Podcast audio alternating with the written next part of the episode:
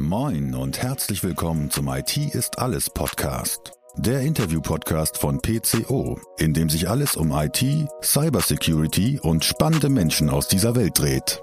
Eure Gastgeber sind Marcel Sievers und Julius Hölche. Viel Spaß! Hallo da draußen an den Empfangsgeräten. Hier spricht euer Julius. Wir haben wieder eine neue Podcast-Folge für euch. Podcast Folge Staffel 5, Folge 2. Also bei Folge 2 kann ich mir noch merken, äh, wie, wo wir insgesamt sind, äh, habe ich gerade ein Fragezeichen. Marcel guckt schon, er sagt's gleich.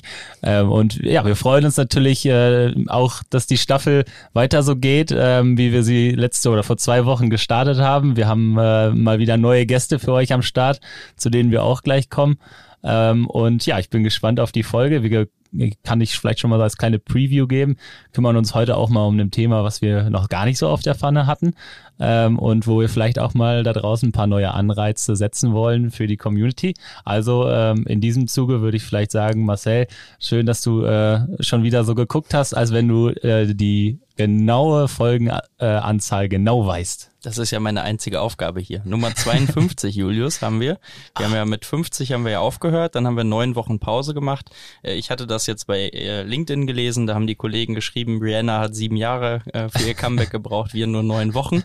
Wurde betitelt, das fand ich eigentlich sehr treffend und damit sind wir in Staffel 5 angekommen, Folge 52. Ja, und wir haben auch wieder spannende Gäste dabei. Ich kann dich beruhigen, Marcel, du wirst auch hier für mehr gebraucht. Also äh, da werde ich noch äh, in dieser Folge ein, zwei Mal auf dich zurückkommen müssen. Ähm, aber ja, weg von dir zu unserem heutigen Gast. Äh, freut uns wirklich sehr, dass du da bist. Mal wieder ein Gast äh, aus, aus der CISO-Community in Deutschland, äh, wo wir heute mal, äh, mal wieder richtig einsteigen in die Informationssicherheit. Und da begrüße ich herzlich in unserer Runde Markus. Hallo. Hallo zusammen. Sehr schön, dass du da bist, Markus. Äh, jetzt kennen dich vielleicht noch nicht alle da draußen. Also äh, sag doch kurz, wer du bist, was du heute machst, äh, was dich auszeichnet. Stell dich doch mal kurz für uns und für alle Leute da draußen vor. Genau, sehr gerne. Also Markus Weißensee, äh, mein Name, bin ähm, seit 2016 ähm, jetzt bei Fuchs Petrolub äh, in Mannheim in der Rolle ähm, des CISO, also des Chief Information Security Officers, ähm, tätig. Ähm, ja, wir haben in der Zeit ähm, quasi eine globale Security-Organisation ähm, aufgebaut und sind da ja von, von den Wurzeln kommt ähm, sehr de dezentral ähm, aufgestellt gewesen 2016, als ich in die Rolle ähm, gekommen bin und haben da jetzt, wie gesagt, einfach eine global agierende Security-Organisation aufgebaut, um eben einfach der, ja, der stetig zunehmenden Bedrohungslage im, im Cyberspace vor allem halt Herr zu werden ja, zu den Themen, die mich da tagtäglich begleiten, gehört natürlich neben der, der Office-IT ähm, mittlerweile auch SAP oder ERP-Themen. Ähm, wir nehmen uns mittlerweile auch dem Thema Operational Technology sehr stark an, ähm, aber auch so Themen wie Datenschutz sind ähm, da bei mir im, im Bereich beheimatet. Genau, bevor ich zu Fuchs gekommen bin, ähm, war ich acht Jahre als ähm, Strategieberater tätig und habe da praktisch ähm, ja, im, im Bereich ähm, IT-Strategy, aber auch in, im Bereich Information Security ähm, einige der, der DAX-Konzerne ähm, ähm, von, von Ihnen kennengelernt. DAX und MDAX, ich glaube insgesamt elf ähm, der aktuellen DAX und MDAX-Unternehmen von Ihnen kennenlernen können und habe dann natürlich unter anderem auch für die für die CISOs ähm, gearbeitet als externer Berater und konnte da praktisch von der Pike auf eben das kleine Einmaleins im, im Information Security ähm, Bereich lernen. Genau. Man merkt schon, du hast so die gesamte Palette bei euch bei Fuchs äh, auf dem Schirm, also hast OT, äh, ERP-Systeme angesprochen, klassisch Office. Ähm, vielleicht sagst du noch mal kurz einen, einen Satz zu Fuchs, damit wir auch verstehen, warum das für euch alles eine Relevanz hat. Genau, also äh, wir als Fuchs ähm, sind der größte unabhängige ähm, Schmierstoffhersteller ähm, auf der Welt sind äh, mit knapp 50 Tochtergesellschaften ähm, auf der ganzen Welt vertreten. Es sind an knapp 90 Standorten insgesamt. Und ja, man kann sich vorstellen, ähm, dass das natürlich ein bunter Blumenstrauß ist. Wir haben natürlich ganz viele verschiedene Größenordnungen von Unternehmen. Es geht von einem kleinen Sales Office mit 15 Leuten bis hin halt am, am größten Standort, wo halt eine vierstellige Zahl an Mitarbeitern ähm, tätig ist. Das heißt, da gibt's halt ähm, wenig nach dem, nach dem Thema One Size Fits All. Da muss man einfach gucken, dass man mit, mit, den, mit den Lösungen, die man anbietet aus der Holding heraus, einfach allen, allen gerecht wird. Genau. Ja, Produktpalette. Wir, wir stellen jetzt nicht nur ähm, Öl für, für die Automobilindustrie her, sondern haben ähm, knapp 10.000 verschiedene Produkte, beliefern auch die Lebensmittelindustrie oder beispielsweise auch in dem, im Mars Rover sind Produkte von uns auch mit, mit enthalten. Das ist cool. Cooles Marketing, wenn man den Mars Rover genau, dabei ist. Genau. Kann man immer ganz gut anbringen. ja, finde ich, finde ich cool. Also bei Schmierstoffe habe ich auf jeden Fall bei Marcel im Kopf das Fragezeichen gesehen. Äh, jetzt langsam kann er sich, glaube ich, auch ein Bild über eure Produkte machen. Aber äh, muss, es muss ja auch nicht jeder hier der äh, geborene äh, Handwerker sein, sage ich jetzt mal. Äh, alles gut. Ähm, vielleicht äh, zurück zu dir als Person. Ähm, wir haben schon äh, gehört, du bist jetzt seit 2016 CISO der Fuchs. Ähm, und dahingehend äh, einfach die Frage für dich, was, was zeichnet äh, aus deiner Sicht einen, einen CISO und auch einen guten CISO aus? Und wie wichtig ähm, ist auch das Thema Entrepreneurship, wenn man äh, auch dahin geht, dass man sich vielleicht auch ähm, irgendwo Sachen erarbeiten muss und irgendwo ja manchmal auch Themen im, im Unternehmen wie so ein kleines Unternehmen treiben muss. Ja, ich glaube, dass ähm, der Begriff Entrepreneurship trifft's ganz gut. Du musst halt einfach ähm, proaktiv dir die Themen suchen. Ne? Ganz zu Anfang war einfach bei mir im, im Information Security Bereich einfach die Office IT nur ein Thema. Mhm. Wir haben uns dann nach und nach vorgearbeitet. SAP wurde immer so ein bisschen separiert betrachtet. Operational Technology war auch einfach so im, im Supply Chain Management Operational Bereich aufgehangen. Ähm, am Ende des Tages sind es aber doch einfach Einfallstore ähm, die man einfach ähm, ja global galaktisch, wie man so schön sagt, betrachten muss. Das heißt also, du musst dir einfach proaktiv die Themen suchen. Es wird kaum jemand zu dir kommen und, und nach mehr Sicherheit fragen. Ähm, der Fall tritt selten ein, ja.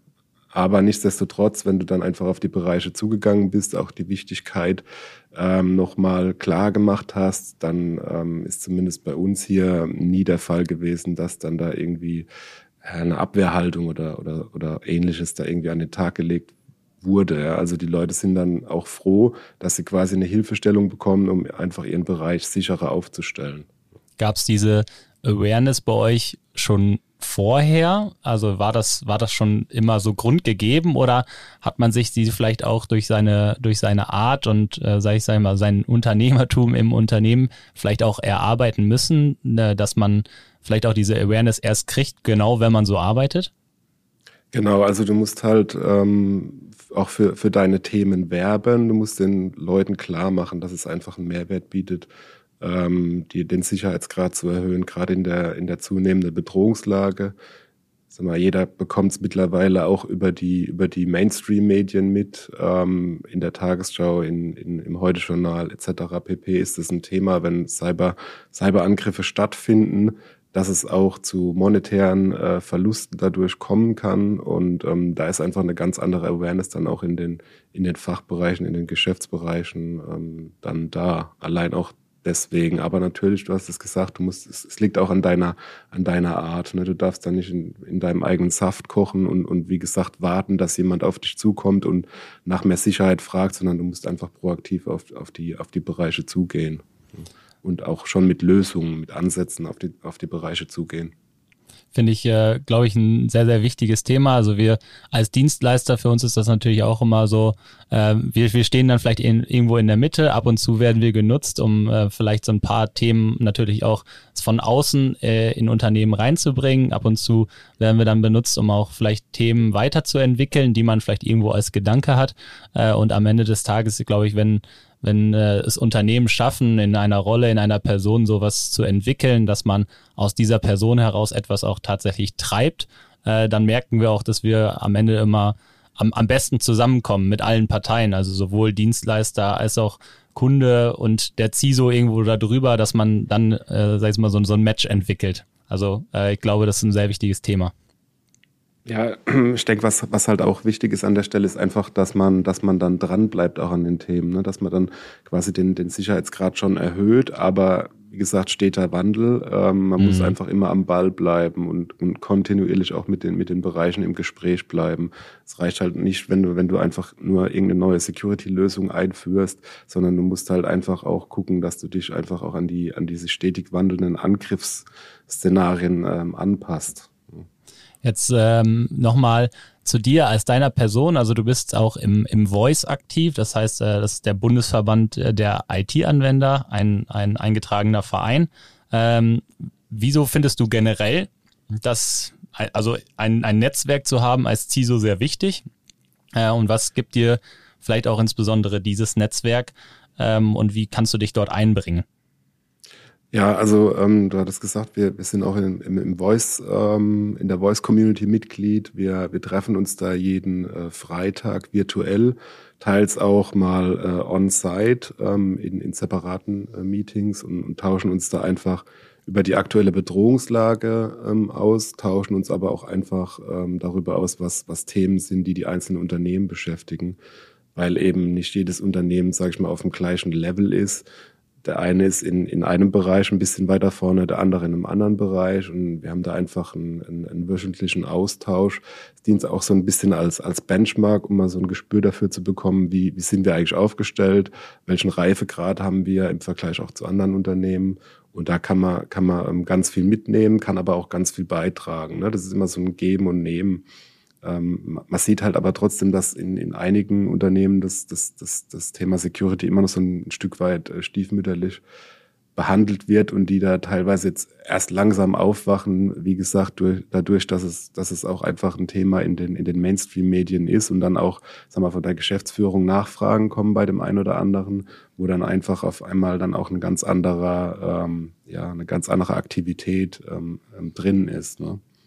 Man merkt, glaube ich, dass so, wenn man jetzt so wie du 2016 angefangen hat äh, und sieben Jahre da so auch so eine Beständigkeit auf so einer Position hat, dann konnte man natürlich wahrscheinlich in der Zeit auch einfach viel entwickeln ähm, und auch ja viel in so einer Tiefe entwickeln, was man auch weitergeben kann, auch in so einer Community. Auf der anderen Seite, äh, man spricht ja auch manchmal so ein bisschen von Betriebsblindheit. Äh, das, das kommt ja einfach auch generell mit, mit so einer Zeit, dass man sich vielleicht in seinen eigenen Dingen vergräbt und da sind externe Einflüsse, denke ich, für dich auch ganz wichtig, die von außen einfach abzuholen, oder? Ja, also man, man merkt auch, ähm, ich nehme mal, nehme mal ein Beispiel, Multifaktor-Authentifizierung, wenn man, wenn man das eingeführt hat, denkt man, jetzt ist man äh, vor, dem, vor dem Thema Phishing gefeit. Es macht nichts mehr aus, wenn jetzt irgendein Mitarbeiter irgendwo seine, seine Zugangsdaten eingibt, weil wir haben ja noch MFA im, im, in der Hinterhand. Das verhindert, dass eben ein Hacker einfach nur mit Passwort und, und, und dem, dem Zugangsnamen sich irgendwo einloggen kann in der Cloud. Ja, aber auch da lernt man dann halt, dass es da mittlerweile auch schon wieder Wege drumherum gibt, ja, die auch noch nicht allen bekannt sind. Thema Session Cookie Stealing oder Virtual Sims, die eben die Angreifer dann nehmen. Das heißt, man ist immer ähm, mit, mit, den, mit den Angreifern, mit, mit den Hackern sozusagen in einem Rennen, versucht einfach immer Schritt zu halten. Sie sind aber doch immer gefühlt irgendwie einen halben Schritt voraus. Und auch gerade in, in, so, in so Austauschforen bekommt man dann halt auch einfach nochmal von, von anderen irgendwie Erfahrungswerte mit worauf man denn achten soll. Aber du hast auch gesagt, natürlich auch, sag mal so, die, die Brille der, der Berater, ähm, die da natürlich auch nochmal einen ganz anderen Blick drauf wirft und dann nochmal auch so ein bisschen befruchtend wirkt im, im Sinne von äh, Gedenk, äh, Gedankenanstöße dir, dir gibt, wo du, wo du einfach merkst, okay, das ist ein Thema, da muss ich vielleicht doch nochmal ein bisschen, bisschen tiefer, tiefer reinschauen gerade sind wir eben noch nicht, wie, wie, wir, wie wir gedacht haben, auf einem Level, wo wir jetzt einfach vor allen Angriffen gefeit sind. Also gerade dieses Thema Multifaktor-Authentifizierung finde ich immer wieder spannend. Ähm, das hat ja, ich sag mal, frühen Einzug erhalten im Banking-Bereich, ne, durch TAN-Generierung. Das war ja so der erste Multifaktor, kann man ja sagen, Benutzername, mhm. Passwort bei einer Überweisung sein TAN. Wir sehen das ja heute auch. Es funktioniert nicht. Also es ist kein hinreichend äh, sicherer Schutz, weil es gibt neuerdings angepasste Betrugsmechanismen, die dann darauf zielen, die Leute anzurufen, Cold Calling zu überrumpeln und zu sagen, ich bin Bankmitarbeiter, gib jetzt mal bitte deinen TAN raus, dann ist die Überweisung doch in Echtzeit raus, dann kann ich das Geld nicht zurückholen.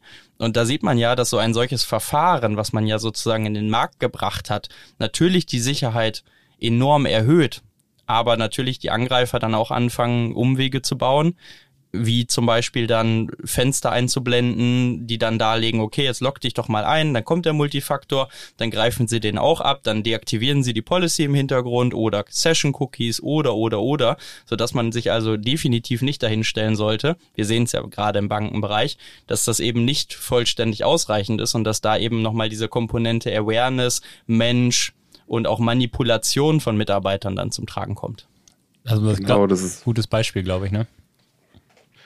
Ja, ähm, genau, ich wollte es gerade sagen, Thema Awareness. Ne? Wir, wir machen natürlich auch Awareness-Schulungen für die, für die komplette Belegschaft weltweit. Wir haben da ein einheitliches Schulungsportfolio, das wir über unser LMS-System ähm, verteilen. Das ist auch verpflichtend für alle Mitarbeiterinnen und Mitarbeiter, ähm, da jedes Jahr ein gewisses Portfolio an, an ähm, Online-Trainings zu machen, auch mit, mit Test am Ende.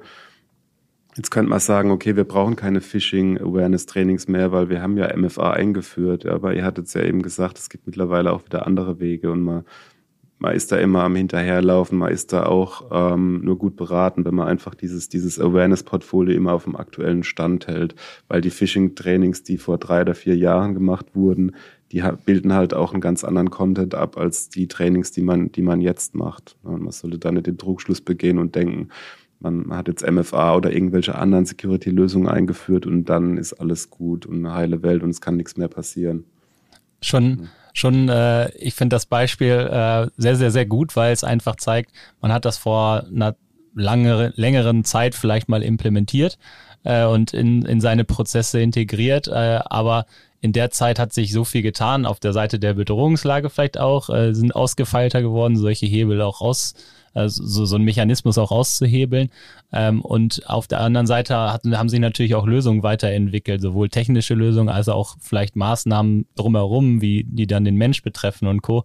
Aber auch technisch gibt es ja genug Maßnahmen, wie man vielleicht einen Remote-Zugang noch mehr absichern kann als einfach nur stumpfen zweiten Faktor äh, abzufragen, wenn man gerade mal in Richtung dieser ganzen, ganzen Zero-Trust-Konzepte denkt, dass man vielleicht auch nochmal den, den Gerätestatus mehr in den, äh, in den Fokus nimmt oder äh, dass man auch vielleicht Berechtigungen, die dann ein Remote-User hat, äh, auf, auf interne Ressourcen vielleicht auch beschränkt. Und da sieht man einfach, dass so ein Thema nie zu Ende gedacht ist. Und ich glaube, äh, nur weil man das mal eingeführt hat und es für sich erstmal im Hinterkopf, vielleicht auch so als CISO, mal sagt, okay, da mache ich jetzt erstmal einen Haken dran, stürze mich in, in den nächsten Bereich, hatte aber erstmal so lange einen Haken dran, bis dann wieder so ein äußerer Einfluss kommt, wie vielleicht dann aus so einer äh, Community bei Voice oder ähm, wir haben ja auch bei uns ganz viele äh, Treffen und Veranstaltungen, wo Kunden zusammenkommen und einfach sich miteinander austauschen können. Ähm, und ich glaube, das sind dann so Anreize, ähm, die einfach dafür sorgen, äh, die dann einfach von außen wiederkommen, dafür sorgen, dass man äh, ja sich auch in diesen Themen, die man vielleicht mal für sich innerlich abgehakt hat, dann vielleicht auch nochmal wieder weiterentwickelt. Also ähm, sehr spannendes Feld. Äh, beschränkt sich auch nicht nur auf MFA, ähm, und ja, vielleicht von so einer, von so einer etablierten Thematik ähm, auf äh, das Thema, was wir uns heute äh, als Hauptfokus gesteckt haben äh, für unsere Folge. Ich hatte es gesagt, ähm, wir haben noch nicht so viel über ERP-Systeme gesprochen. Ähm, und da gibt's natürlich in, in Deutschland wahrscheinlich den, den Oberbegriff für ERP und äh, für, für deutsche Digitalisierung irgendwo. Ähm, und das ist ähm, das, das ERP-System SAP, was ihr ja auch im Einsatz hast, hast du eben schon mal angesprochen. Ähm, und vielleicht äh, weißt du uns so ein bisschen ein, ähm, wie, wie ihr da rangegangen seid und auch wo das, wo das äh, Risiko auch bei einem ERP-System ganz generell liegt und was sich da alles hinter verbergen kann. Ja, ich denke, das, das Thema SAP oder ERP-Systeme im Allgemeinen ist so ein, so ein Paradebeispiel für Themen äh, im Sicherheitsumfeld, die noch ähm, stiefmütterlich bei vielen behandelt werden. Es ist so, ein, so eine Art Blackbox, wo sich viele ähm, scheuen davor, die aufzumachen, weil sie dann Angst haben, die müssen mit den, mit den Findings ähm, dann, dann umgehen, ja, und, und haben dann einfach einen Mehraufwand. Dann wird es einfach erstmal so belassen, wie es ist weil es einfach dann äh, wissentlich einen, einen Riesenaufwand ähm, erzeugt, um, um einfach die, diese, diese Systeme dann auf, auf den Stand zu bringen, die eben ja der, der gegenwärtigen Bedrohungslage dann auch standhalten können. Das fängt schon damit an, dass man oft halt einfach uralte Systemstände hat, ähm, Thema Enhancement Package Levels oder Support Package Levels, die natürlich immer ähm, auf dem aktuellen Stand ähm, sein müssen, sogar nicht, nicht, nur sollten, sondern müssen, um eben einfach diese ganzen Schlupflöcher, die sogenannten Loopholes einfach ähm, auch entsprechend ähm, ja, schließen zu können, um einfach da dem, dem Angreifer einen Schritt voraus zu sein, weil man merkt auch mittlerweile, dass eben auch die Angreifer sich auf die, auf die SAP-Systeme ein Stück weit ihren, ihren Fokus umlenken. Ähm, dann ist ein, ein Thema, was uns auch beschäftigt hat, eher so organisatorische Themen wie Segregation of Duties, also die, die Trennung der Verantwortlichkeiten, ja, dass, dass keiner irgendwie äh, ein Debitor oder eine, eine Rechnung äh, anlegen kann und sich dann eine, eine Zahlung irgendwie freigeben kann, ne? dass einfach mhm. die, die, die Verantwortlichkeiten getrennt sind, um einfach da auch, selbst wenn es jemand schaffen sollte, in das System vorzudringen, dann eben den, den potenziellen Schaden, den er erzeugen kann, auch monetärer Art, äh, schon im Vorfeld zu begrenzen.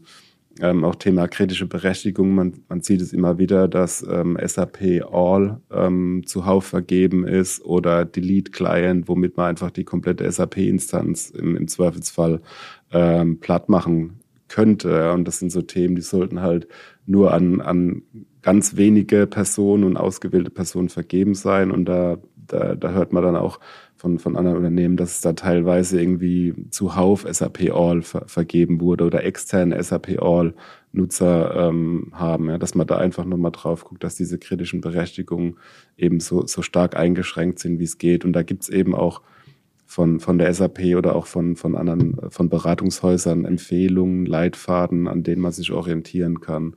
Ja, und da haben wir schon vor Jahren einfach eine Initiative gestartet, um da auf ein, auf ein gewisses Niveau zu kommen und eben diese Schlupflöcher und auch intern diese organisatorischen Themen einfach auf ein, auf ein Level zu heben, wo wir sagen können, das ist jetzt ein adäquates Level. Ähm, aber was mir auch einfällt, sind, sind die SAP Security Notes, ähm, die, die ja immer zum, zum zweiten Dienstag des Monats von, von SAP veröffentlicht werden, zum Großteil, teilweise auch zwischendurch oder die Early Watch Alerts, ähm, die eben auch Schwachstellen nochmal aufzeigen, wo eben jedes Unternehmen regelmäßig reingucken sollte. Ja. Und, und da ist halt eben auch so, dass teilweise dann einfach die Ressourcen gar nicht da sind im SAP-Umfeld, die sich eben diesen Security-Themen ähm, annehmen können, weil einfach alle so mit ihrem Daily Business so stark beschäftigt sind. Ja, und da ist einfach auch die, die Empfehlung, dass, dass da jemand sich dediziert um diese Themen ähm, kümmert und auch schaut, betreffen die unsere Systeme und wenn ja, was müssen wir tun? Weil eben diese Security Notes und Early Watch Alerts gehen auch immer mit Empfehlungen einher, ähm, um einfach gewisse Maßnahmen ergreifen zu können, um um eben diese Systeme dann ähm, so entsprechend abzusichern, dass sie eben vor, vor Angriffen eben geschützt sind. Genau, das sind so die, die, die wichtigsten Themen aus meiner Sicht, die, die ganz viele einfach vernachlässigen, ist noch so ein bisschen das, was man so aus den Gesprächen mit, mit Peers, mit anderen CISOs eben, eben mitbekommt. Ja, wenn man dann in die Runde fragt, ähm, was andere Unternehmen da tun, dann ist oftmals einfach Schweigen im Walde. Mhm. Na, was, was mir halt eben zeigt, dass da noch nicht alle auf dem Level sind, wo sie eben sein sollten bezüglich der, der SAP-Systeme oder generell der ERP-Systeme. Es ist ja, muss ja nicht unbedingt ein SAP-System sein. Ne? Also die Erfahrung haben wir auch definitiv gemacht, gerade wenn es um Cyberangriffe geht, wird oft davon gesprochen, naja, SAP ist ja so eine Blackbox, da brauche ich irgendwie einen Dienstleister für, um das wiederherzustellen. Und ja, das ist ja irgendwie auf einem gehärteten Linux-System. Ich glaube, viele haben da noch die Annahme, dass SAP sich um die Sicherheit sorgt, also in dem Sinne, als dass ich das System aufsetze, ich mich um, klar, Berechtigungskonzept, da muss ich mich als Unternehmen vielleicht selber drum kümmern und das passt dem einen oder anderen nicht. Und dann passiert genau das, dass höhere Berechtigungen vergeben werden. Aber das sehen wir ja im Active Directory und da sehen wir ja auch an File-Zuordnungen und so sehen wir das ja auch. Das heißt, das ist ja eine Baustelle, die haben die Unternehmen auch. Aber ja. ich glaube, viele denken, ich kaufe eine SAP-Lizenz, die kostet mich einen Haufen Geld und dann sorgen die schon für Sicherheit und das kommt irgendwie automatisch. Das heißt, das ist auch ganz klar ein Trugschluss, oder? Ja, absolut. Also natürlich kann SAP da jetzt nicht an irgendwelchen on-prem gehosteten äh, System da irgendwas tun. Ne? Du, du bist einfach davon abhängig, dass du SAP stellt Patches zur Verfügung, aber du musst die eben halt auch einspielen. Das, das kostet halt äh, auch Aufwand, der oftmals, ähm, wo auf der anderen Seite oftmals einfach die Kapazitäten nicht da sind, dann wird es einfach nach hinten geschoben und einfach so lange nach hinten geschoben, bis es gar nicht mehr anders geht. Da findet man dann teilweise SAP-Systemstände, ähm, die mehrere Jahre alt sind, ja, also ganz weit weg sind von einem, von einem aktuellen Status. Ja. Und, und das, das sollte man tunlichst gucken, dass man eben die, die, die EHP-Level ähm, da auf einen, auf einen aktuellen Stand hebt, um eben einfach diese, diese ganzen Lücken zu schließen. Und SAP kann da natürlich ähm, nicht vor Ort bei dem, bei dem Unternehmen da irgendwie aktiv werden oder irgendwas einspielen. Andere Nummer ist natürlich, wenn du, wenn du von Cloud-Systemen redest, ne, da, da, da ist natürlich eine andere Welt. dann kannst du natürlich ein Stück weit davon ausgehen, dass dann der Hersteller das eben auch entsprechend auf einem aktuellen Stand hält. Das ist ja gerade der Vorteil dann auch. Aber da, auch da gibt's ja dann verschiedene Abstufungen, ne? hybride äh, Systeme beispielsweise. Und, und da hängt einfach davon ab, ne? wie, wie man da aufgestellt ist. Wenn man jetzt ganz grundsätzlich mal ähm, sagt, egal jetzt ob Cloud oder äh, On-Premise, das hat ja jeder, sage ich jetzt mal, heutzutage in seiner Infrastruktur. Das eine liegt vielleicht da, das andere liegt da. Äh, die meisten sind da ja doch sehr hybrid unterwegs in der aktuellen ja, Zeit. Genau. Ähm, kann man vielleicht trotzdem zusammenfassen, im Grunde genommen ist es gar nicht so sehr anders im Vergleich zu anderen Bereichen der, der Infrastruktur auch, weil äh, es hört sich ja schon so an wie das Einmaleins der Informationssicherheit. Das heißt, äh, Patches einspielen, Schwachstellen im Blick haben, vielleicht mal die aktuellen News beachten, äh, was vielleicht so aktuell ist, äh, sich rund um die Sicherheit von den Systemen dreht und äh, das, das, was wir ja auch immer sprechen, wenn wir nicht nur im, im ERP-Bereich, sondern generell in der Infrastruktur, wenn wir über AD und Co. sprechen, äh, habt eure Berechtigung im Griff und ähm, ja, bringt auch ein Konzept dahinter, ähm, was vielleicht auch so ein bisschen ja, Least Privilege Access und sowas alles beinhaltet, dass man, ähm, wenn man das im Griff hat, sage ich jetzt mal, schon mal so diese Basis hat, äh, die einfach in der Informationssicherheit, egal ob es jetzt ERP ist oder was anderes, immer sein sollte. Auf jeden Fall. Also das ist auch so der mit der Dreh- und Angelpunkt im SAP-Bereich. Ähm, wir haben da auch ein, ein, ein riesen umfangreiches ähm, Berechtigungskonzept, das auch jedes, jedes Jahr ähm, geprüft wird. Wir aktualisieren es teilweise mehrfach im, im Jahr auch einfach aufgrund der, des Wandels. Ähm, mhm. das, das sollte einfach ähm, standardmäßig vorliegen und wird in der Regel auch von, von Prüfern abgefragt. Ja. Also das, das ist auf jeden Fall ein, ein Must-Have aus meiner Sicht, die, dieses, dieses Berechtigungskonzept. Was mir jetzt so in den Sinn kommt, ist, weil es muss ja Gründe geben dafür, dass es viele noch nicht so richtig anpacken. Und äh, was mir da in den Sinn kommt, äh, könnte zum Beispiel auch das Thema Verantwortung sein. Ich weiß nicht, wie ihr es bei euch aufgehangen habt, aber äh, man hat ja ganz oft, gerade auch in größeren IT-Organisationen, äh, so ein bisschen seine Unterteilung vielleicht auch. Die einen machen den Infrastrukturpart, die kennen das, sage ich jetzt mal, rauf und runter, äh, diese Themen, die wir jetzt gerade diskutiert haben. Und dann gibt's noch äh, die, die so an den Applikationen arbeiten, äh, auch an den ERP-Systemen.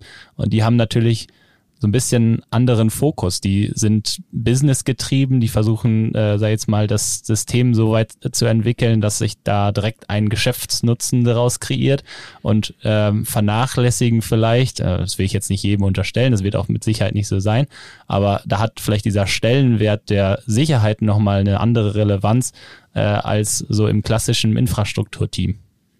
Genau, also das ist genau, genau der, der richtige Punkt, den du ansprichst, ähm, Thema Verantwortlichkeit, weil oftmals ähm, althergebracht, sage ich jetzt mal, der, der CISO oder der Informationssicherheitsbeauftragte oder wie auch immer er im Unternehmen heißt, oftmals so ein bisschen im Infrastrukturbereich aufgehangen ist. Und natürlich dann deswegen auch erstmal diese Brille aufhat und ein bisschen mit Scheuklappen unterwegs ist. Und wir hatten es anfangs ja gesagt, das zeichnet aus meiner Sicht eben ein, ein CISO aus, dass er eben halt über die, über die äh, Grenzen des, des Bereichs hinausschaut und guckt, mhm. was sind denn noch Themen, die ähm, das Unternehmen bedrohen könnten und dann proaktiv auf diese Bereiche zugeht, ja, und praktisch die, die Hand reicht und sagt, wollen wir da nicht mal an diese, diese Themen rangehen. Und da, da reicht es oftmals, wenn du einfach ein regelmäßiges Meeting mit, mit den Bereichen ähm, einstellst, einfach einmal die Woche oder alle zwei Wochen und dann Themen ähm, anfängst zu diskutieren, die strukturierst und dann einfach strukturiert an die Themen herangehst, weil es, wie gesagt, mir noch nie untergekommen ist, dass eben von, von den Fachbereichen oder den, den Bereichen wie jetzt SAP oder so, dass dann da eine Abwehrhaltung irgendwie an den Tag gelegt werden würde, sondern dass die tatsächlich froh sind, wenn, wenn es dann jemanden gibt, der sich der Themen auch mal annimmt, weil wie gesagt, es oftmals einfach so im Daily Business untergeht, weil eben in den Bereichen selten jemand für das Thema Security wirklich dediziert da ist. Und dass man da einfach, sagen wir mal, wie, wie, wie so eine Handreichung macht und einfach versucht, die Themen zu strukturieren und strukturiert an die Themen heranzugehen und das über den, den eigenen Bereich vielleicht hinausgehend auch tut, ja. Weil welcher CISO ist schon ähm, von Anfang an nah am OT-Bereich dran. Ich glaube, das ist ganz selten der Fall, dass, dass irgendwie das wirklich so dediziert zugeteilt wird in, in, in den Beritt von einem CISO. Du kümmerst dich auch um die Operational Technology. Mhm. Ich glaube, das ist, ist auch so ein Thema, wo ganz, ganz viele Unternehmen noch ein Stück weit äh, weg von sind. Aber auch da, sag mal, die Einschläge näher kommen. Es gibt immer wieder auch Vorfälle, die eben über die Operational Technology ähm, passieren und da kann man die nicht einfach negieren und sagen, okay, das gehört von Haus aus erstmal nicht zu meinem, zu meinem Themenbereich. Glaube ich. Das zeichnet eben sie so aus, dass du halt über den Tellerrand hinaus äh, schauen musst. Wichtige Aufgabe von einem CISO, ja. sag ich mal, Brücken zu bauen und äh, da merkt man, dass ein CISO kein sag ich mal, IT-Security-Spezialist ist, der vielleicht irgendwo in dem IT-Team haust, äh, sondern halt äh, das Ganze im Unternehmen im Blick hat, die ganzen Informationen und da äh, die, die Strippen zusammenführt und vielleicht auch mal Dinge, die in einem anderen Bereich funktionieren, in einen, in einen weiteren Bereich überführt, um äh, da vielleicht auch ja, Synergieeffekte zu bilden. Also ähm, durchaus eine wichtige Sache. Wenn wir nochmal zurückkommen ähm, auf ähm, das Thema SAP als, als generelles, was kann ich jetzt für Schutzmaßnahmen aufbauen? Äh, du hattest jetzt mal, sag ich mal, so ein paar Sachen äh, angesprochen, die man einfach, sag ich mal, in Anführungszeichen aus SAP herausmachen kann, also wie Berechtigung, äh, wie Patches ähm, da auf, auf ein neues, also immer wieder einzuführen. Ähm, was, was kann man oder was sollte man vielleicht auch drumherum machen, äh, wenn man jetzt infrastrukturseitig guckt, ähm, aber auch vielleicht, ob es irgendwelche Third-Party-Tools gibt, womit man, ähm, ja, sag jetzt mal, das äh, mehr im Blick haben kann, womit man vielleicht auch Sicherheit in das System mehr bringt, in die Dateien, die da liegen und, und, und, aber auch vor allen Dingen ins Monitoring. Also was gibt es so Dinge, die man drumherum bauen kann, um das System mehr und mehr abzusichern? Genau, also sag mal, wenn ich, wenn ich so eine, so eine Top-5-Liste oder so nennen müsste von, von Aktivitäten, die ich ähm, jedem Unternehmen, das das SAP oder ERP-System im Einsatz hat, ähm, wärmstens ans Herz legen äh, kann, dann sind es einfach, wie gesagt, hat es Anfang gesagt, ähm, die Systemstände einfach auf ein adäquates Level bringen. Klar, hat man schon diskutiert. Dann diese ganzen Themen mit äh, Sicherheitswarnung, Sub-Security Notes, Early Watch Alerts, da steht oftmals schon ganz viel drin, was, steht was da man einfach drin? tun kann wie du einfach deine Systeme härten kannst, okay. welche mhm. Patches du, welche Patches du auf jeden Fall einspielen solltest, wenn du System XYZ im Einsatz hast, beispielsweise. Mhm. Ähm, es gibt ja auch viele, äh, viele Unternehmen haben ja nicht nur ein SAP-System, sondern haben verschiedene ähm, auf, der, auf der Welt verteilt im Einsatz. Das heißt, du musst mhm. es dann auch einfach in die, in die Organisation streuen, auch ein Stück weit. Da sind wir wieder bei dem Thema regelmäßige Sure-Fixes, Meetings machen mit den, mit den verschiedenen Gesellschaften, um da einfach sag mal, keep the wheel spinning, einfach um das, um das Thema am Leben zu halten, nicht einfach mhm. nur einmal da was reinzukippen im Sinne von einer Policy oder so verabschieden, die dann gelesen wird, in die Schublade gelegt wird, sondern du musst einfach regelmäßig dranbleiben und im Gespräch auch bleiben zu den Themen und dann tut sich da auch was. Ähm, die Themen kritische Berechtigung hatte ich schon ange angesprochen, aber auch sowas, ähm, ganz einfache Themen wie Systemredundanz herstellen, ne? dass einfach Failover-Tests gemacht werden. Was, was passiert denn, wenn mir, wenn mir das Hauptsystem irgendwie wegbricht? Haben wir dann einfach äh, ein, ein Fallback-Szenario, ja, wo wir einfach äh, drauf switchen können.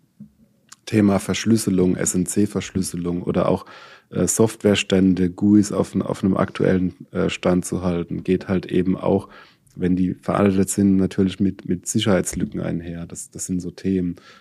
Ähm, plus wir arbeiten natürlich, du hattest es gesagt, natürlich dann auch mit, mit, mit externen Tools, ähm, die einfach nochmal die, die Umgebung ähm, auf, auf Schwachstellen prüfen, dir dann auch entsprechende Reports liefern, mit denen du arbeiten kannst. Plus du kannst natürlich auch ähm, externe Beratungshäuser engagieren, die einfach nochmal so ein, so ein Rundum-Assessment äh, machen deiner, deiner Systeme. Haben wir auch getan vor zwei, drei Jahren. Ja, also einfach nochmal so eine Bestandsaufnahme zu machen. Da purzeln dann ganz viele Themen raus, die dann teilweise auch zu Projekten werden, die dich aber einfach nach vorne bringen als, als Unternehmen insgesamt, äh, um den Sicherheitsgrad zu erhöhen. Das sind so die, die, wenn ich, wenn ich sagen müsste, Top 5, die, die ich empfehlen würde, in jedem Unternehmen erstmal anzugehen. Mhm. So also haben wir es zumindest gemacht und sind dadurch jetzt mittlerweile auf einem, auf einem guten Stand. Wenn es eine Sache gibt, die der deutsche Mittelstand, glaube ich, gelernt hat in den letzten Jahren, dann ist das, wenn ich keine Ressourcen habe, gehe ich in die Cloud. Das ist, genau. denke ich, so ein, so ein Punkt, wo viele dann sagen, okay, ich habe keine Lust auf diese fünf Punkte, die mir der Markus jetzt gesagt hat. Ich source den ganzen Krams mal raus und gebe das einfach bei SAP in die Cloud. Was ist denn da jetzt nochmal vielleicht aus Security-Aspekten zu, zu sagen? Was sind Chancen mit einem solchen Shift, äh, der ja auch immer hier und da stattfindet? Was sind aber vielleicht auch Risiken, die man dann wieder neu bedenken muss? Klar, also wenn, wenn du in die, in die Cloud gehst, ähm, hast du natürlich ganz andere Datenströme. Es wird zum, zum Teil auch einfach ein lohnenderes Ziel für einen Angreifer, als jetzt irgendwie sich da zu versuchen, lateral irgendwo im Firmennetzwerk dann letzten Endes irgendwo auf ein SAP-System irgendwie draufschalten zu können, um da dann sein, sein Unwesen zu treiben. Das hat, hat alles Vor- und Nachteile. Ich denke, du sprichst auch so ein Stück weit äh, das Thema S4 HANA vielleicht an, ja, wo ganz viele mhm, Unternehmen mhm, ja. natürlich auch gerade auf der, auf der Reise sind oder diese Reise planen. Da gibt es natürlich diese verschiedenen Ansätze, Blue, Brown, Greenfield da ist es auch ein Stück weit dann prozessual, ja, wo du sagst, okay, wir, wir machen einen, einen Greenfield-Approach und, und sortieren auch einfach mal unsere Prozesse, weil schlechte Prozesse ja auch schon immer ein Stück weit äh, ein Risiko darstellen, ja, ähm, und, und machen einen Greenfield-Approach oder wir nehmen erstmal das as ist und packen es einfach in die Cloud im, im Sinne von, von einem Brownfield-Approach oder wir machen Bluefield-Approach, gehen in die Cloud und verändern aber ein Stück weit auch schon unsere Prozesse, ja, dass man einfach guckt, dass man diese, diese alten Krücken an, an Prozessen und, und Verantwortlichkeitsverteilungen, dass man das einfach noch einmal ähm, überarbeitet, überdenkt und auf ein, auf ein ähm, ja, zukunftsfähiges Level sozusagen irgendwie bringt. Ne, das oftmals nicht nur technisch, sondern einfach auch organisatorisch, prozessual bedingt, ne, wo auch schon ein Stück weit ein Risiko einfach da, da ist. Jetzt ist, ähm, wenn man, wenn man mal so in die große Microsoft Cloud und Microsoft Welt geht, ähm, ist ja immer so ein Trugschluss, wenn man M365 nutzt, ja, dann liegt das da alles sicher und ähm, da kann mir auch nichts passieren in Richtung Ransomware und Co. Und da sagt Microsoft ja auch ganz klar, nee, für so Backups und Co. bist du auch selber verantwortlich. Sieht wahrscheinlich bei SAP dann auch nicht ganz anders aus, wenn man da den Software-as-a-Service-Dienst nutzt, oder? Ja, natürlich. Und du musst, musst gucken, dass du da, dass du deine, deine Backup-Strategie im, im, im Griff hast. Ne? Wir, wir haben verschiedenste Policies, die eben genau, genau das vorschreiben. Es wird auch von, von Prüfern oder externen Zertifikaten wird es einfach, wird es einfach verlangt und du musst es auch einfach vorzeigen können. Du musst es im Köcher haben. Kannst du erst dann in dem Moment anfangen, dir da eine Strategie zu überlegen, wenn die Frage in einem, in einem Audit irgendwie kommt. Ne? Jetzt ähm, kommt mir noch eine so eine Sache in Sinn, die wir häufig aus dem ähm, Thema der Netzwerksicherheit mitnehmen, gerade wenn wir On-Premise-Systeme dann haben, äh, dann ist ja immer häufig die Frage, ähm, ja, wie fein ähm, muss ich dann vielleicht auch so ein, so ein, so ein Netzwerk segmentieren? Und äh, wie, wie kann ich da auch vielleicht meine ERP-Systeme in so ein Konstrukt mit einbeziehen, ähm, weil unsere Kunden haben natürlich immer so ein bisschen Bauchschmerzen dabei, ähm, wenn wir gerade so auch so im klassischen Mittelstand, da jetzt mal zwischen 500 und 1000 Mitarbeitern sind, wie viel Aufwand muss ich da reinstecken, um äh, wirklich auch Segmente zu bilden, die dann nicht nur sind, ja komm, ich trenne mal meine Clients und äh, meine Server äh, und damit bin ich dann fein und meine Versicherung vielleicht auch, ähm, wie kann vielleicht auch so ein ERP-System in, in so ein Segmentierungskonstrukt ähm, durchaus mehr einbezogen werden, weil da gehen ja auch ganz schön viele Daten intern hin und her von Clients zu vielleicht auch Servern und, und, und äh, nach draußen, wie auch immer. Äh, da wird es wahrscheinlich viel, viel Traffic geben, was da auch anfällt, oder? Ja, klar. Und deswegen haben wir auch ähm, einhergehend, sage ich mal, mit der Reise in die Cloud, was, was äh, Office IT angeht oder, oder ERP und SAP, Systeme haben wir auch einfach parallel ähm, ein SD-WAN-Projekt gestartet gehabt, auch schon vor, vor Jahren, um einfach genau das, das Thema Netzwerk ähm, sag mal, auf ein zukunftsfähiges Level zu heben, weil ich hatte es ja eingangs gesagt, wir haben Standorte verschiedenster Größenordnungen, ähm, die natürlich auch irgendwie die volle Bandbreite aller ähm, Systeme und, und, und Firewalls und, und Netzwerkarchitekturen irgendwie im Einsatz hatten, die man sich am Markt vorstellen kann. Also wir hatten gefühlt wirklich alles, was es irgendwie weltweit zu kaufen gibt, äh, verteilt auf der Welt im Einsatz und einfach da einen Standard hinzubekommen, ähm, mit dem man dann zukunftsfähig auch ähm, zwischen den Unternehmen kommunizieren kann, um eben da auf einem, auf einem gewissen technischen Niveau auch zu sein um eben auch dem, dem Angreifer ähm, es zu erschweren, wenn er tatsächlich es schaffen sollte, sich ins Netz irgendwie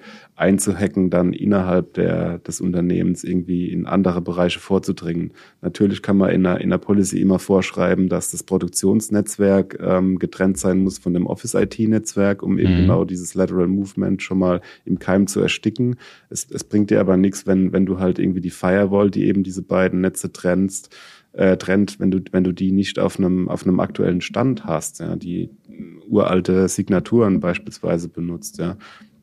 Und wenn du da auf einem, auf einem gewissen Level unterwegs bist, hast du eben aus, aus erster Hand von, von renommierten Anbietern ähm, diese, diese signaturbasierten Datenbanken, wo eben abgeglichen wird, wenn, wenn, wenn da irgendein Traffic ähm, anormal ist, ob da vielleicht irgendeine Schadsoftware irgendwie dahinter stecken könnte und dann wird da einfach ähm, direkt ein Riegel vorgeschoben. Und das, das war eben in der Vergangenheit eben nicht der Fall. Da warst du halt davon abhängig, dass vor Ort ähm, die, die IT-Mannschaft entsprech entsprechenden ähm, Kenntnisstand und Reifegrad hatte, um da eben die, die Architektur entsprechend sicher aufzustellen.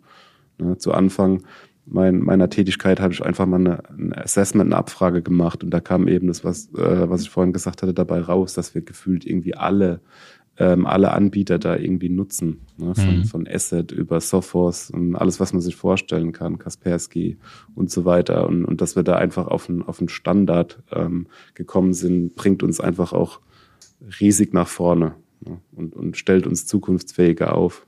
Das ist irgendwie, irgendwie so eine klassische Hausaufgabe, sei jetzt mal zu konsolidieren, äh, sei jetzt mal sein, sein Netzwerk äh, in Segmente zu separieren, ein Standortkonzept zu haben, äh, auch ein Berechtigungskonzept da wieder zu haben, wer darf eigentlich was zwischen den Standorten, nicht so eine genau. einfache Vertrauensstellung zu haben, äh, hatten wir auch äh, dieses Jahr leider auch schon wieder in einem, einem Angriff, äh, den wir ähm, als Incident Response Dienstleister koordiniert haben äh, wo genau das mal wieder passiert ist. Ähm, und natürlich auch diese Verbreitung dann in so einem großen Konstrukt, wie es zum Beispiel auch bei Fuchs seid, aber das kann ja auch einen kleineren treffen, der vielleicht nur fünf Standorte hat. Äh, am Ende des ja. Tages ist es äh, genau das Gleiche und all diese Themen im Blick zu haben. Ähm, dann noch, sei es mal, hinzugefügt, ähm, das Thema SD-WAN ist ja jetzt auch kein super neues Konstrukt, ähm, was es ja auch schon, schon länger gibt, aber gewinnt vielleicht immer mehr an Wichtigkeit einfach dadurch, dass man ähm, immer mehr Traffic hat, ähm, der einfach entsteht, dass man auch immer mehr SaaS-Applikationen nutzt, die vielleicht auch geschäftskritisch sind, dass man Probleme hat, äh, Standorte, so wie ihr es vielleicht habt, auch mit mehreren ähm, Hunderten oder wie auch immer, ähm, am Ende Probleme hat, die immer komplett äh, redundant und äh, komplett performant anzubinden. Also äh, alles, alles spannende technische Themen, äh, die sich, die sich so durchziehen. Ähm, wir haben letztes Jahr mal ähm, das, das Jahr des Socks aufgemacht unsere letzte äh, Podcast Staffel 4. Ähm, und du hattest äh, in dem Vorgespräch mal erzählt, ihr habt auch einen Sock aufgebaut ähm, und euer Sock geht dann wahrscheinlich auch in die Richtung, all diese Themen gleichzeitig irgendwo zu monitoren. Ähm, das heißt, sowohl Netzwerk als auch die Clients und Server, die Relevanz haben, aber vielleicht auch Applikationen wie SAP, das alles in einen Topf zu werfen. Wie wie habt ihr das äh, global geregelt, wenn wir jetzt nochmal ein Jahr zurück auf unser Jahr des Socks gucken?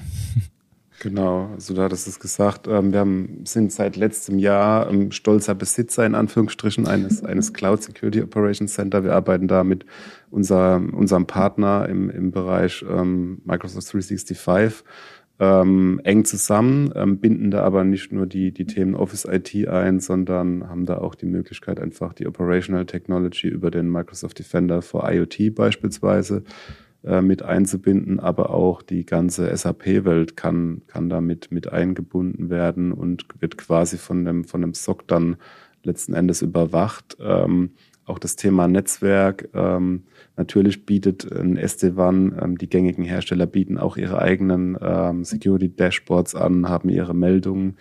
Aber wer hat schon die Mannstärke, sich um diesen, diesen riesen Wust an, an Security-Meldungen tagtäglich zu kümmern? Das heißt also, wenn du das mit, mit in den SOC einbinden kannst, dass da eben eine, eine Truppe da ist mit, mit einer gewissen Mannstärke, die sich der Themen annehmen kann und einfach deine, deine Umgebung überwachen kann und zwar vollumfänglich ähm, dann, dann ist er damit schon, schon sehr geholfen, weil welches Unternehmen hat, hat, hat noch intern so viel, viel Leute, dass eben wirklich diese, dieser Wust an Meldungen, der da tagtäglich ähm, reinkommt über Microsoft Defender for Endpoint, Microsoft Defender for Identity, Microsoft Defender for Cloud, wie sie alle heißen, um, um da eben der, dieser, dieser Menge an Daten ähm, Herr zu werden und eben da auch dann, dann rausfiltern zu können, was, was ist jetzt ein False Positive, was ist tatsächlich ein Angriff, wie müssen wir darauf reagieren, haben dann auch ähm, natürlich vordefinierte äh, Playbooks, anhand derer dann eben die, die Teams dann reagieren und dann meinetwegen einen Client isolieren oder so. Ähm, also das, das hat uns massiv nach vorne gebracht und hat eben nochmal den, den Grad der Sicherheit nochmal auf ein ganz anderes Level ähm, gehoben. Und was, was aus meiner Sicht natürlich ganz wichtig ist, ist eben, dass du halt möglichst alles, was, was du hast, ähm, da einbinden kannst, weil es bringt dir ja nichts, wenn du nur einen, einen Teil, wenn du jetzt nur die Office-IT einbindest und dann wirst du aber bei die OT angegriffen oder über ERP oder, oder was auch immer, ja, oder übers Netzwerk. Du brauchst halt einfach jemanden, der das, das vollumfänglich überwacht und, und dann halt auch die, die entsprechenden Alarme rausfiltert und automatisiert reagiert. Also das, das hat ja uns, die, wie gesagt, massiv nach vorne gebracht. Die Korrelation des Ganzen ist ja auch einfach was Wichtiges, damit man ja. vielleicht auch diese verschiedenen Angriffsvektoren äh, übereinander legt und natürlich dann auch ein einheitliches Monitoring und eine einheitliche Überwachung hat. Also auch das, ja. das Jahr des Socks äh, geben wir vielleicht ähm, auch dieses Jahr nochmal so grob weiter, aber wir haben im letzten Jahr oder wir haben dieses äh, Jahr in der letzten Folge ein, ein neues Jahr gekürt. Ähm, und zwar ist das der, das Jahr der Automatisierung, haben wir es mal genannt. Ähm, da kommen wir vielleicht auch zu unserem Ausblick, äh, was ich so für dich im Hinterkopf habe, weil wir haben immer einen kleinen Ausblick für äh, jede Folge, ähm, wo wir, wo wir unserem Gast noch mal ein bisschen was mitgeben und mal in die Glaskugel gucken lassen. Ähm, was wäre so für dich ähm, das, was uns, was uns dieses Jahr sehr, sehr groß beschäftigen wird? Ähm, und ist es vielleicht gar nicht, weil wir diese Themen alle schon so auf dem Schirm haben, rund um Office, rund um äh, Anbindung von Remote-Usern, was wir in Corona-Zeiten gelernt haben. Wir haben die OT mit hinzugenommen. Wir haben ERP-Systeme mit im Scope. Ist es vielleicht gar nicht so der nächste Angriffsvektor, sondern geht es vielleicht eher darum, dass alles, was wir mal an Komplexität aufgebaut haben, zum Beispiel auch mit dem SOC und Co., äh, dann vielleicht auch in, in die Automatisierung zu geben, so wie wir das Jahr gekürt haben? Oder sagst du, es gibt ein äh, konkretes Thema, wo du sagst, das ist äh, dieses Jahr bei uns auf der Hausaufgabenliste und das ist unser erster Treiber. Was ist so der Ausblick für dich für das Jahr 2023? Also bei, bei uns der, der Treiber oder was wir uns für, für dieses Jahr ähm, groß vorgenommen haben und auch da schon mittendrin sind, ist einfach nochmal das Thema Operational Technology nochmal stärker zu beleuchten. Wir, wir haben das schon gemacht die letzten Jahre und ähm, merken jetzt aber auch einfach, dass da nochmal ein anderes Drohpotenzial mittlerweile ähm, ja an der Tagesordnung ist und dass wir da einfach nochmal auch äh, die, die, die komplette Infrastruktur an den, an den größeren Standorten nochmal noch mal beleuchten, um, um da eben sicherzustellen, dass wir da noch auf einem, auf einem guten Stand sind. Ich merke es auch so ein bisschen, sagen wir, von der Seite der, der Beratung, Beratungshäuser, dass das da auch ein, ein, Thema ist, was, was immer größer wird, was immer mehr auch ähm, versucht wird, irgendwie an, an, äh, an den Mann zu bringen, wenn man so will, ähm, ist einfach dadurch geschuldet, dass da auch die, die, das Drohpotenzial einfach da ist. Ich denke, die anderen Themen, äh, die wir jetzt schon, schon durchgegangen sind, die sind mittlerweile bei, bei den meisten auf der Tagesordnung, auf der Agenda. Das Thema OT kommt jetzt bei einigen Unternehmen gefühlt erst so richtig auf die Tagesordnung ähm, was, was Security angeht natürlich. Und ähm, natürlich werden die OT-Systeme auch immer mehr vernetzt, immer mehr eingebunden. Es gibt kaum noch Unternehmen, die wirklich mit, mit komplett isolierten Uralt-Systemen agieren, die dann natürlich ein Stück weit äh, weniger angreifbar sind über übers Internet, aber natürlich halt andere Schwachstellen bieten. Ja, und da reicht es natürlich auch schon, den berühmt-berüchtigten USB-Stick irgendwo in der Firma irgendwo zu verteilen und der Produktionsmitarbeiter packen dann halt doch irgendwie an den PC dran und schwupps hat man den, den Virus dann im Netz. Also dass man, dass man ähm, vielleicht auch ein Stück weit die Awareness im OT-Bereich ähm, ähm, stärkt, im, im Sinne von auch für die OT-Mitarbeiter, für die Produktionsmitarbeiter, die Blue-Color-Mitarbeiter ähm, Awareness-Schulungen anbietet. Weil bisher, so kenne ich es zumindest von, von vielen, ist halt einfach eher wirklich so der Fokus auf die Office-IT, die Leute, die halt tagtäglich mit ihrem PC-Laptop arbeiten, E-Mail und, und dann irgendwie die, die Phishing-E-Mails reinkommen und dann drauf reinfallen. Und, und oftmals halt die Produktionsmitarbeiter, wenn überhaupt, dann nur über einen Kiosk-PC irgendwie Zugriff haben auf, auf E-Mails und deswegen gar nicht so sehr im Fokus waren aber dieser Fokus vielleicht seitens der Angreifer dann genau deswegen vielleicht auch auf die OT-Mitarbeiter umschwenken könnte, so dass man da halt auch gucken muss, dass man quasi jeden mitnimmt im, im Unternehmen und dann entsprechend auch schult, um, um zu verhindern, dass eben genau so ein Vorfall passiert, dass meinetwegen jemand einen USB-Stick äh, unbedacht irgendwo irgendwo dran stöpselt und dann eben den Virus ins Netzwerk einspielt auf jeden Fall ein, ein riesen, riesen Thema. Äh, OT werden wir mit Sicherheit dieses Jahr in unserer Staffel auch noch das eine oder andere Mal äh, beleuchten, weil es einfach eine riesen Komplexität mit sich bringt, technisch, aber vor allen Dingen auch organisatorisch und von der Verantwortung. Ähm, wer, wer sich da jetzt auch in, in welchem Bewusstsein drum kümmert und die Prozesse sind natürlich auch da sehr etabliert und was man in der OT einfach immer sagen muss, es geht einfach um das Herz eines Unternehmens, weil wenn die alle kennen wenn die Produktion steht, da werden ganz schön viele Leute nervös in so einem äh, produzierenden Unternehmen. Also ähm, das Thema ist äh, wirklich sehr, sehr groß, äh, nimmt mit Sicherheit Fahrt auf. Ähm, auch, auch bei uns bei der PCO kann man das sagen, ähm, da, da ja sowohl technisch als auch mit den äh, Normen der IEC 62443 zum Beispiel äh, ist da sehr, sehr viel Bewegung drin ähm, und äh, da werden wir mit Sicherheit noch viel, viel drüber reden. Marcel äh, wird wahrscheinlich gleich im, äh, im Ende der Folge, Marcel gehören hier immer die letzten Worte, äh, da wird er wahrscheinlich schon wieder seine, äh, seine OT-Gedanken im Kopf zu haben. Ähm, aber bevor wir zu Marcel kommen, ich, möchte ich äh, mich ganz herzlich bei dir bedanken für die, für die spannende Folge. Hat sehr, sehr viel Spaß gemacht, äh, mit dir äh, auch mal so, so ein äh, neues Thema wie zum Beispiel SAP und ERP Security mal in den Blickpunkt zu nehmen. Ich denke, wir konnten vielen da draußen einige Anreize geben, äh, was man vielleicht machen kann, wie man sich vielleicht aufbauen und organisieren kann auch in diesem Bereich. Ähm, und von da aus haben wir trotzdem noch ganz viel links und rechts abgegrast. Äh, man merkt einfach, äh, ja, wie tief du in den Themen drin bist, wie, wie, äh, ja, wie konstant du das vielleicht auch bei, bei Fuchs schon aufbauen durftest. Ähm, und da bedanke ich mich einfach für deine, für deine Inhalte, die du hier mit uns allen geteilt hast, ähm, weil es ja auch nicht immer selbstverständlich ist, dass man auch ähm, so offen dann über seine Arbeit redet ähm, und ja den Leuten da draußen äh, auch dann über so einen Podcast im öffentlichen Medium so viel auch mitgibt, äh, was es für Gedanken alle gibt. Also vielen Dank an dich.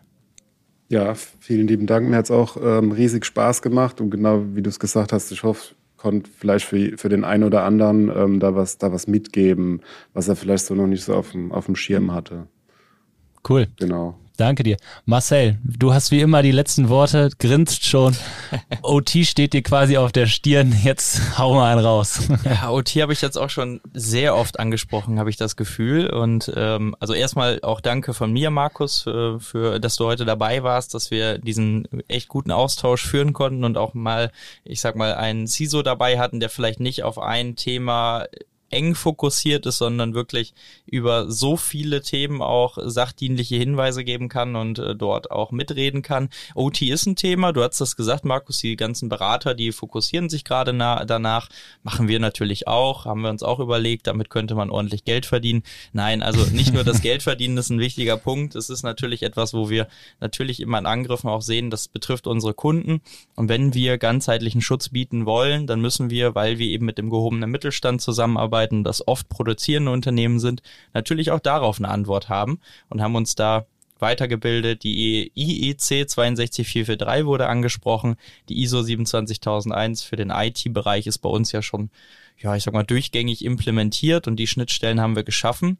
Das ist also ein Thema, das auch ich sehe es jetzt in den Terminen sehr gefragt ist, wo wir also auch, ich sag mal, viele neue Fachkräfte benötigen, um da entsprechend äh, auch Sicherheit in die Produktion zu bringen, über Beratungshäuser, über Lösungen etc.